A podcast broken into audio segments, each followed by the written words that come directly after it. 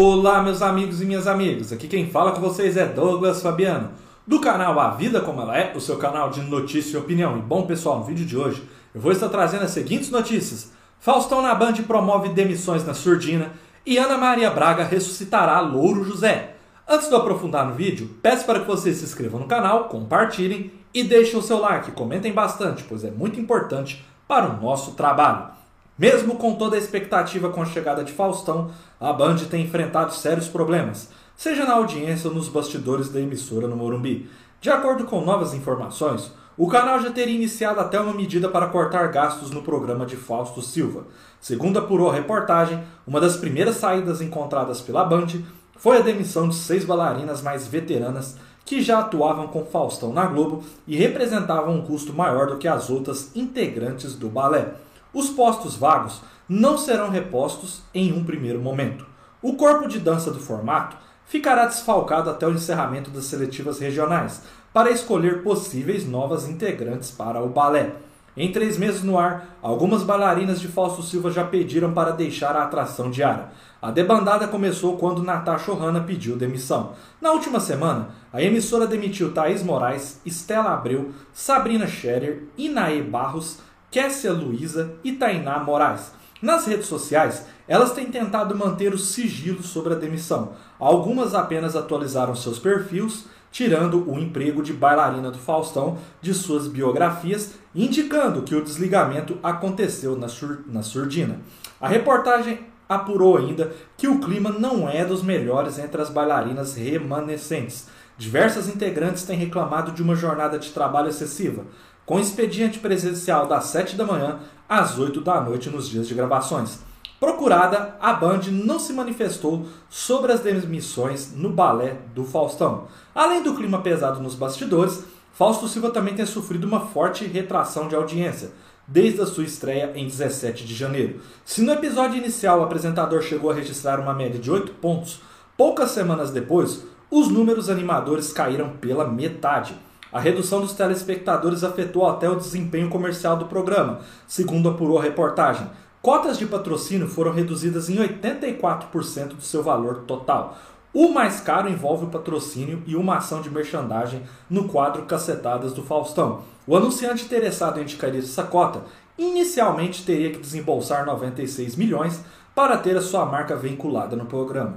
No entanto, a Band está disposta a cobrar apenas 15 milhões ou seja, a área mais nobre do programa está sendo vendida com um desconto de 84%, pessoal. Quem está acompanhando o meu canal aí e está recebendo as atualizações tem notado que realmente o programa do Faustão na Band começou em uma alta muito grande nas primeiras semanas.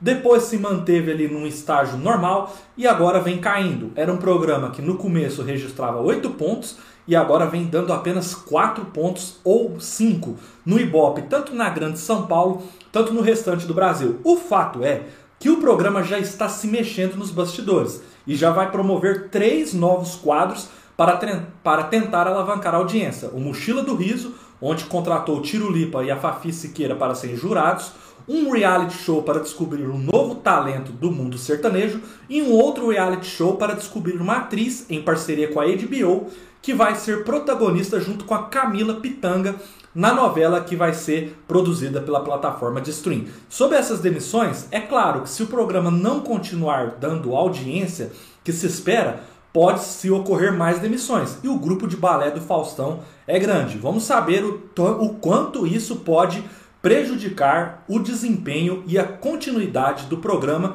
e se logo a gente vai ver grandes modificações, pessoal.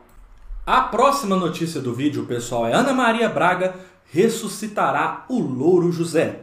Louro José está de volta. Menos de dois anos depois de sua aposentadoria forçada, a ave mais amada do país está presente na nova fase do Mais Você por um desejo de Ana Maria Braga, que nunca escondeu a vontade de voltar a contar com a companhia diária de um mascote. Nos próximos dias, a Globo e a apresentadora vão decidir se o papagaio será ressuscitado de vez com um novo intérprete, ou se ele ressurgirá no programa apenas para uma espécie de transição com um novo fantoche, que já vinha sendo testado internamente desde a morte de Tom Veiga em 2020. As primeiras gravações com a volta de Louro José já estão acontecendo. A reportagem teve acesso a uma delas, realizada na manhã de terça-feira, dia 29, ontem, no complexo de estúdios da Globo em São Paulo. Nas filmagens realizadas em uma área externa, anexa ao prédio principal da emissora, o boneco original do papagaio aparecerá em meio aos arbustos de um labirinto que dá acesso ao edifício jornalista Roberto Marinho, em que são produzidas as principais atrações da emissora na capital paulistana, como o próprio Mais Você e o Jornal Hoje. A reportagem apurou que há uma corrente que defende o retorno da ave que dividiu o palco com Ana Maria Braga por mais de duas décadas. A apresentadora, por sinal, faria parte do grupo que acredita que uma justificativa banal, como férias em um país distante, poderia ser mais convincente e eficiente para o público do que reabrir a ferida deixada pela repentina morte de Tom Veiga. Nas novas filmagens, o boneco voltou a ganhar vida com um intérprete de meia idade, de barba grisalha. Ele, inclusive, não ficou nada feliz ao flagrar a reportagem nos bastidores da gravação. Para outra ala da emissora, a solução adequada e respeitosa com o legado do Louro José original é a criação de um encerramento digno para o personagem. Nesta alternativa, ele ressuscitará só, só para se despedir oficialmente dos telespectadores do Mais Você, e uma tentativa de diminuir o estranhamento do público com a chegada de um fantoche novo e desconhecido.